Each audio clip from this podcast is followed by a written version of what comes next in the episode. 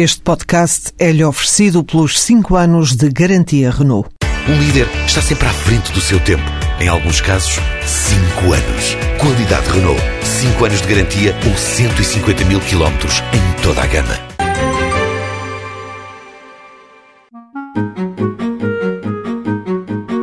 Adriana Batista concluiu o curso tecnológico de desporto e procurou emprego durante quase nove meses. Ao fim desse tempo, surgiu uma oportunidade na Associação Distrital de Atletismo de Coimbra. Eu já lá tinha estado a estagiar. Através da escola, no fim do meu curso, nós tínhamos que fazer um estágio para conseguirmos concluir mesmo o curso.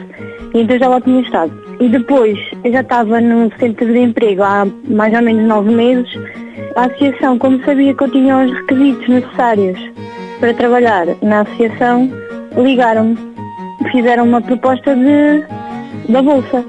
Se eu queria, estava interessada em, em estagiar lá. Eu disse que sim, obviamente, porque eu ainda não tinha arranjado nada na área de desporto e era uma oportunidade que eu não podia deixar passar. A contratação de Adriana está inserida na medida Passaporte Emprego do Impulso Jovem e traduz-se num estágio remunerado de 12 meses.